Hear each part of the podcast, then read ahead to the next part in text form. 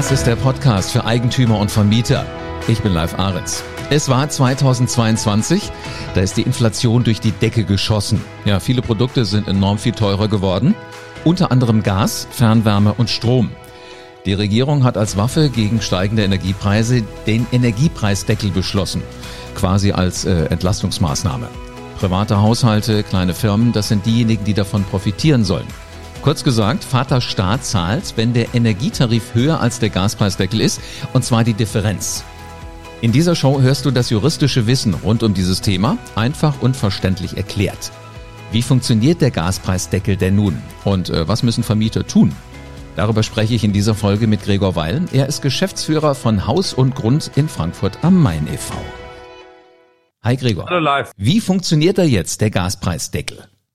Ja, wie funktioniert der Gaspreisdeckel? Also ich versuche es mal einfach zu erklären. Du hast ja eigentlich gerade schon in deinem äh, in deiner Ansage ähm, dargestellt, dass der Gaspreisdeckel ähm, seit März 2023 gelten soll, rückwirkend auch zum Januar und eben ähm, das Gas, also das, das leitungsgebundene Erdgas sowie auch die Fernwärme preislich deckeln soll. Ähm, beim normalen Erdgas, bei der normalen Erdgasheizung sind es 12 Cent pro Kilowattstunde und bei der Fernwärme 9,5 Cent pro Kilowattstunde. Und ähm, alles, was darüber hinaus der Lieferant, der Versorger braucht, ähm, soll er eben vom Staat bekommen. Mhm. Äh, die Zahlen stimmen übrigens, weil ich habe mal kontrolliert. Ich habe nämlich hier meine Nachricht von meinem Versorger, ihre neuen mhm. Abschläge unter Berücksichtigung der Energiepreisbremsen. Das habe ich jetzt im März gekriegt, nämlich mal angeguckt.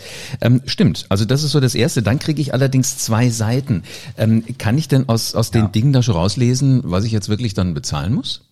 Ja, es ist ein bisschen, ein bisschen komplizierter, aber das, was ich bisher gesehen habe, die schreiben der Versorger, ähm, das stimmt schon. Also die haben das alles ganz gut aufgebaut. Der Gesetzgeber hat halt eben gesagt, was sie alles mit dir mitteilen müssen. Mhm. Vor allem als aller, allererstes ganz wichtig, dass dieser Deckel halt eben nur für 80 Prozent deines, deines im September 2022 hochgerechneten Jahresverbrauchs ähm, äh, gilt. Ähm, da sind jetzt viele zu uns gekommen und haben gefragt, sag mal, wie berechnen die denn jetzt im September 22 den hochgerechneten Jahresverbrauch, ähm, damit die wissen, wie viel 80 Prozent quasi ist, ja. Mhm. Und das ist in der Regel ähm, der Verbrauch aus dem Jahr 2021, weil die Versorger sind ja jetzt nicht rumgelaufen und haben neue, Leist äh, neue Zählerstände im äh, September 22 eingesammelt, sondern die sagen, das ist in der Regel der Verbrauch ähm, im Jahr 2021. So und da muss man genau schauen und äh, sich halt auch überlegen,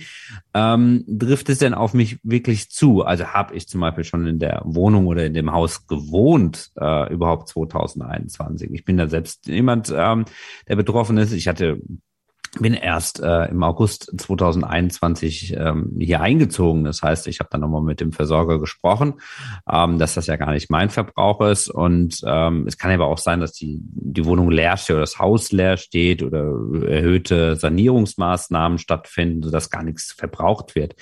Ähm, und das sollte man dann individuell immer nochmal klären. Ja, und deswegen spricht auch der Gesetzgeber ähm, das Thema an, indem er sagt, naja gut, ich gucke halt im September 2022, was der womögliche Jahresverbrauch sein wird im, im Jahr 2022. Aber okay. da muss man nochmal genau gucken. Also, das heißt, wenn, wenn dein Haus, deine Wohnung leer gestanden hätte, könnte es sein, dass die von einem viel zu geringen Wert ausgehen und dass genau. du so gut wie gar nicht kriegst.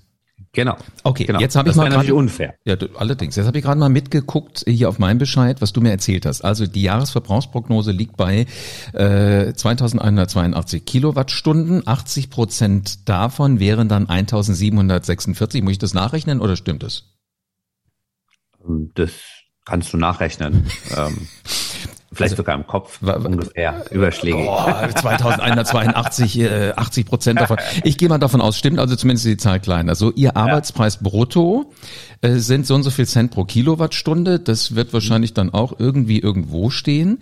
Begrenzter Arbeitspreis 80 Prozent sind 40. Ah, da gehen Sie auch wieder von aus, 40. Das ist das, das was du gerade vorliest, ist alles Strom. Ne? Also, Ach, das Strom. Ah, habe ich gerade schon überlegt gehabt, weil die Kilowattstunde so niedrig war.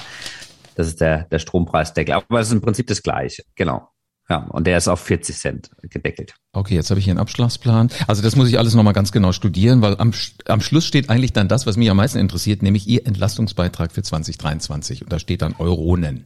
Und der wird ausgewiesen, genau. Und der wird ausgewiesen, ähm, weil gegebenenfalls da ähm, auch ein steuerrechtlich ähm, relevanter, geldwerter Vorteil bei dem einen oder anderen liegt, ähm, äh, weil ähm, diejenigen unter uns, die ähm, ein Einkommen erzielen, was ja, man, der Gesetzgeber hat sich so ungefähr an die Soli-Grenzen, 72.000 Euro ähm, Bruttoeinkommen im Jahr ähm, orientiert, müssen das dann auch versteuern als geldwerten Vorteil bei ihrer Steuererklärung diesen Entlastungsbetrag angeben. Also ich muss zugeben, du musst Fan sein oder du musst jemanden kennen wie dich, ähm, genau, das, oder den Podcast oder den, genau, äh, damit du das verstehst, weil äh, jetzt sehe ich auch, da oben steht für Strom 40 Cent pro Kilowattstunde, also nicht das ist der dritte Wert, nicht die beiden, die du gerade genannt hast, genau. 12 und 9,5. Und dann haben wir unten in der Tabelle den begrenzten Arbeitspreis, da finde ich die 40 wieder. Alles klar, jetzt begreife ich, genau. wie man so ein Ding Genau, und muss. ganz wichtig ähm, für dich ähm, ist natürlich, das, das darf man jetzt nicht vergessen, ähm, was ist denn der eigentliche Preis? Ja, weil wenn du jetzt in der, zum Beispiel, wir gehen mal jetzt wieder zum Gas zurück, also wenn du in der Grundversorgung steckst, dann zahlst du, also jetzt keinen festen Vertrag mit dem Versorger hast und der örtliche Versorger ähm, die Versorgung übernimmt. Das sind meistens die, die städtischen ähm, äh, Versorger, zum Beispiel in Frankfurt am Main, Mainova AG. Ähm, wenn du keinen Vertrag mit irgendeinem Lieferanten hast, dann bist du in der Grundversorgung. Und die ist natürlich wahnsinnig hoch. Also die ist momentan lag die oder Anfang des Jahres lag die bei über 30 Cent beim Gas. Ja, also. aber das ist natürlich richtig viel. So, mhm. und wenn du jetzt sagst, okay, ich habe nur 80 Prozent die 12 Cent, ähm, dann ist natürlich alles, was über diesen 80 Prozent des Vorjahres ist, sehr, sehr teuer.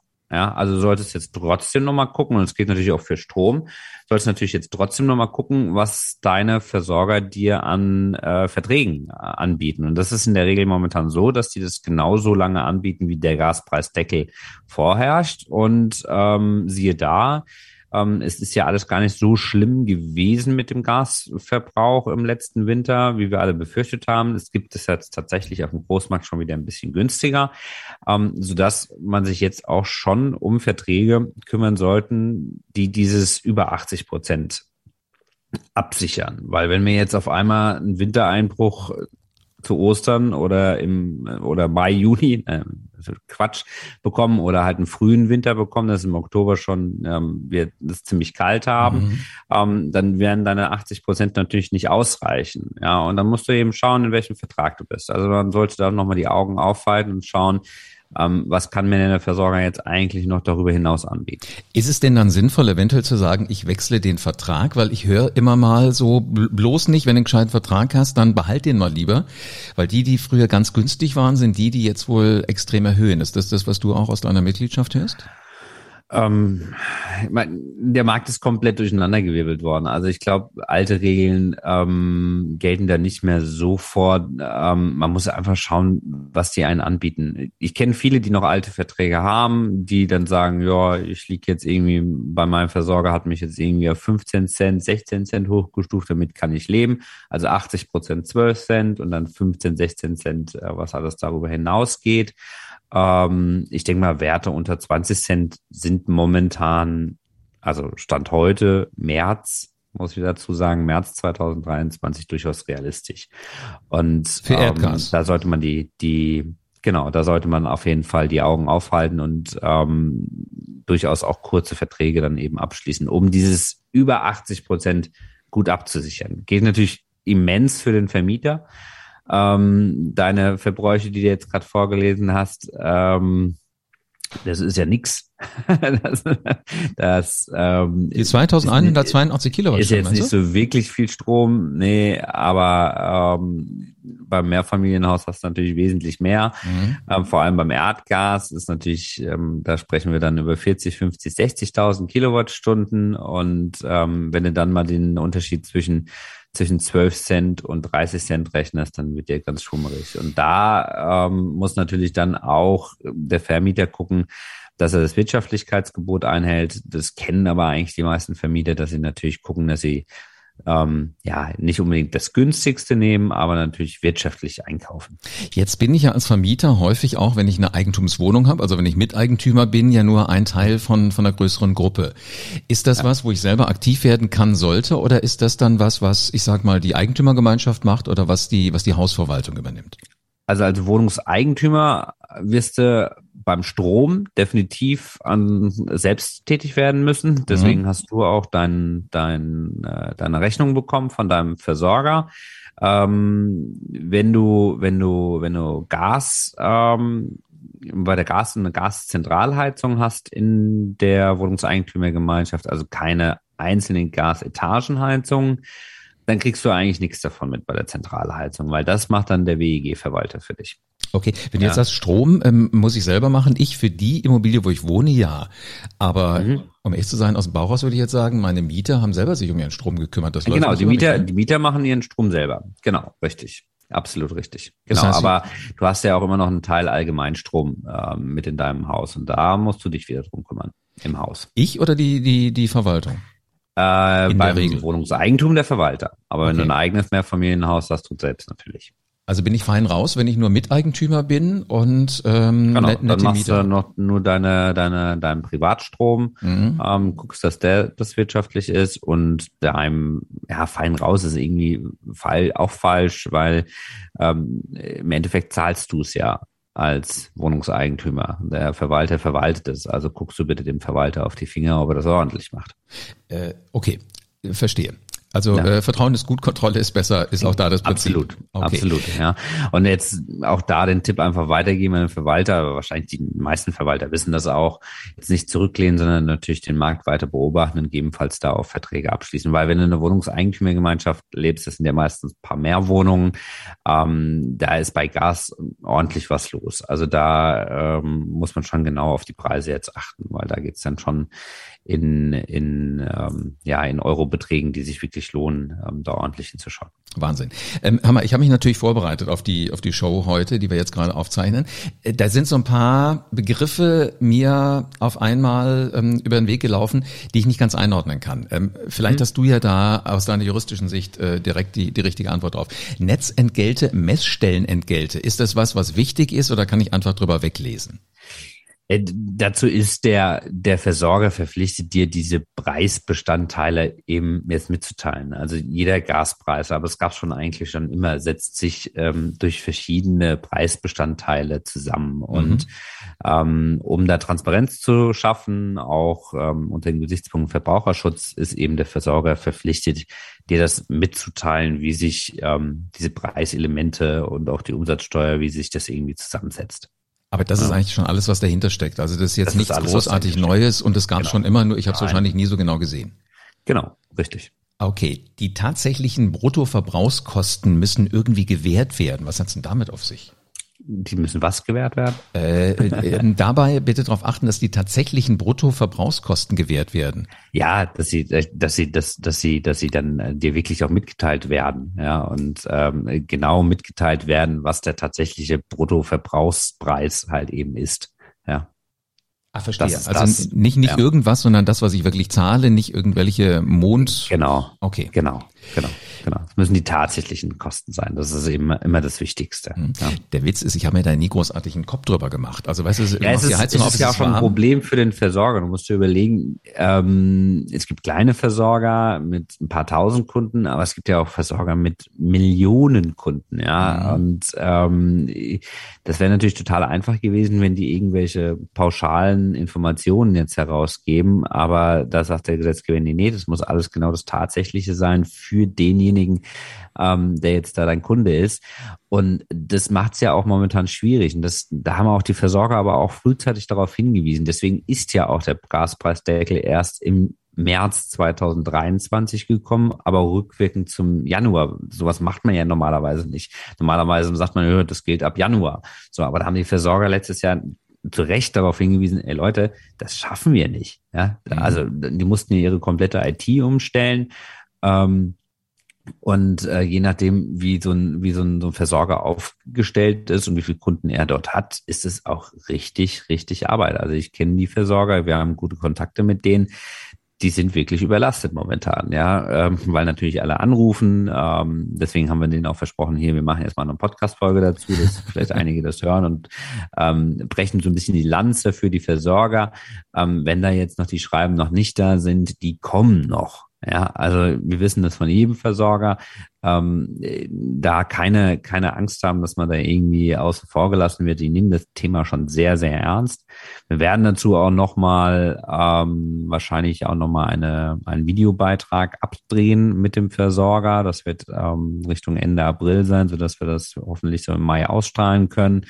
Ähm, und da werden wir das auch nochmal alles erklären. Ja, und da werden wir auch nochmal so eine, so eine Abrechnung ähm, vom Versorger durchgehen, weil der Vermieter muss das natürlich wissen weil der später wissen muss, wie er das gegenüber seinen Mietern weiterverteilt. Ja, mhm. ähm, und das ist natürlich irre. Ja, also wir haben jetzt einen großen Versorger gewinnen können, einen großen Abrechnungsdienstleister äh, gewinnen können, die dann zusammen mit uns das nochmal auch bildlich durchgehen, ähm, damit jeder Vermieter weiß, okay, wie, wie gehe ich denn damit jetzt um? Ja, also wie gehe ich denn jetzt mit diesem Entlastungspaket um und wie trage ich das denn jetzt bei der Heizkostenabrechnung mit ein? Spannende Frage. Ja. Es Aber ist schon viel los. Ja, wenn, also. wenn, wenn ich Vermieter bin, ähm, ich habe ja mhm. mit meinen Mietern klar den Mietzins vereinbart, aber ja auch mhm. die Nebenkosten. Hat genau. das, worüber wir gerade reden, irgendeinen Einfluss auf diese Nebenkosten, die die Mieter ja für gewöhnlich ein Stück weit im Voraus zahlen? Ähm, ja, also wir haben ja seit Anbeginn der Energiekrise ähm, ja dazu geraten, wie immer, gerade bei den Privaten, ähm, mit den Mietern ins Gespräch zu kommen, mhm. ähm, gegebenenfalls sich zu einigen, ähm, dass höhere Vorauszahlungen geleistet werden.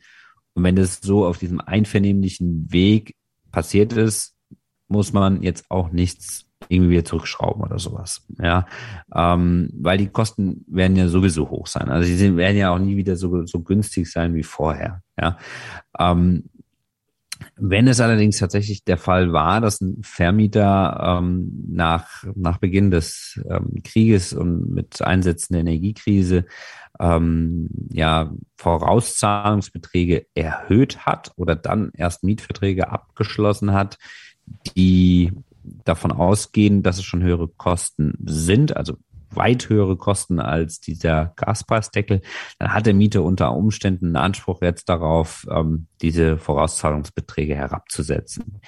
Ich habe tatsächlich noch keinen einzigen Fall in der Rechtsverhandlung, wo ein Mieter das geltend macht, ähm, weil die Mieter ja auch selbst genau wissen, viel bringt mir das nicht, weil zum Schluss habe ich dann eben bei der Heiz- und Betriebskostenabrechnung die Nachzahlung zu zahlen und das wollen die meisten eigentlich umgehen. Ja, ähm, mal abgesehen davon, ähm, dass ich auch keinen Vermieter kenne, der jetzt so riesige Beträge dann da gefordert hat und ein Mieter dann darauf eingegangen ist. Das hat sich meistens eh irgendwie geklärt wert. So und äh, deswegen ja, es gibt diese Ansprüche, aber sie sind in der Praxis jetzt noch nicht relevant. Ähm, wichtig wird dann, dass halt im Jahr 2000 ähm, für das Jahr 2022 das ordentlich in der Heizkosten- und Betriebskostenabrechnung ähm, dargelegt wird. Ich sage 2022, weil es ja auch schon diese Dezemberentlastung gab. Mhm. Also da gab es ja schon so einen kleinen Vorspann zum Gaspreisdeckel. Und in der Betriebskostenabrechnung 2023, die dann in 24 folgt, muss der Vermieter das natürlich alles genau darlegen und äh, belegen, wie der Gaspreisdeckel sich jetzt ausgewirkt hat. Weißt du, und im Grunde genommen sind der Partner. Ich als Vermieter möchte äh, ja. den besten Service bieten rund um die Wohnung. Der Mieter möchte in aller Entspanntheit wohnen. Der Witz war, ich habe mir letztes Jahr wirklich überlegt, wie schaffe ich es, das zu verargumentieren? Mhm. Und bevor ich es gemacht habe, äh, kriege ich eine E-Mail e von meinen Mietern, die sagen, ähm, Hammer, ich glaube, hier kommt was auf uns zu, was wir nicht greifen können. Wäre es okay, wenn wir die Nebenkosten ein bisschen erhöhen? um einen stolzen Betrag. Also 100 Euro wollten die mehr zahlen im Monat, sind 1200 Euro im Jahr. Ähm, für eine 100 Quadratmeter Wohnung war ich überrascht, aber die sagten, weißt du, dann kriegen wir vielleicht am Ende endlich mal was zurück. Werden wir sehen, ob das hinhaut, aber die machen das ja auch von sich aus. Also wahrscheinlich wirklich das Reden ist das Einfachste. Genau darum geht's. So, und genau das haben wir auch äh, beobachtet bei unseren Mitgliedern, ähm, dass man genau äh, da irgendwie rangegangen ist, und, um das so zu klären. Ja, wir hatten ja tatsächlich, ähm, ich habe es gerade nochmal nachgeschlagen, im November schon eine Podcast-Folge darüber gedreht gehabt, ähm, dass wir, wo wir genau das auch nochmal weiterempfohlen haben. Und das mhm. zahlt sich jetzt aus.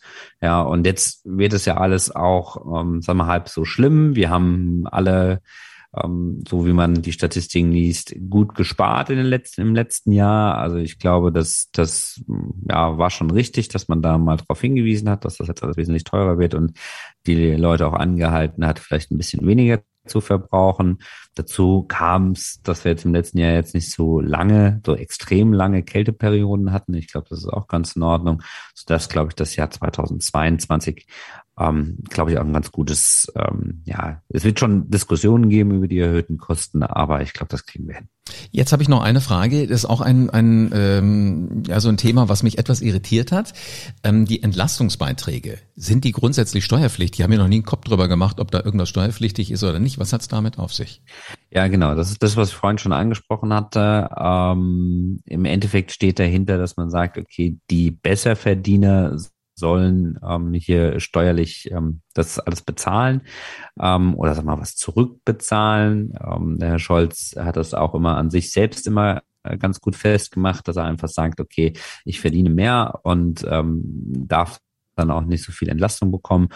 Und das wird über den sogenannten geldwerten Vorteil über die Einkommenssteuer dann verrechnet. Deswegen muss dir dein Versorger das auch so genau mitteilen, mhm. ja, weil wenn du ähm, dann zu der Gruppe gehörst. Also der Gesetzgeber orientiert sich dann nach der, nach der Soli-Grenze ungefähr. Ähm, dann sollst du das in deiner Steuererklärung geltend machen und dann musst du da noch ein Stück wieder zurückbezahlen über die Steuer. Ist das was, was ich guten Gewissens selber mache oder ist es jetzt an der Zeit, mir zu überlegen, falls ich keinen habe, einen Steuerberater zur Rate zu ziehen? Ja, also wenn du unsicher bist, machst du einen Steuerberater. Ansonsten wird es in der Einkommenssteuererklärung halt eben ein Feld geben, geldwerter Vorteil, ähm, und dann trägt man das dort ein und dann ist gut. Ich spüre im Moment so ganz bei ganz vielen, dass sie sagen, äh, ich glaube, ich habe mich noch nie so viel mit meinen Immobilien beschäftigt wie im Moment. Aber um ehrlich zu sein, schlecht finde ich es auch nicht. Äh, es gibt ja Haus und Grund, man kann sich ja Hilfe holen. So, wenn man Fragen hat, ähm, meldet man sich eben bei Haus und Grund und dann hilft Haus und Grund. Also wir machen natürlich momentan nichts anderes. Also das normale Geschäft läuft natürlich weiter, aber ist klar, also ähm, Energiekrise, Grundsteuererklärung, ähm, gibt ja auch noch bald eine Podcast-Folge von. Mhm.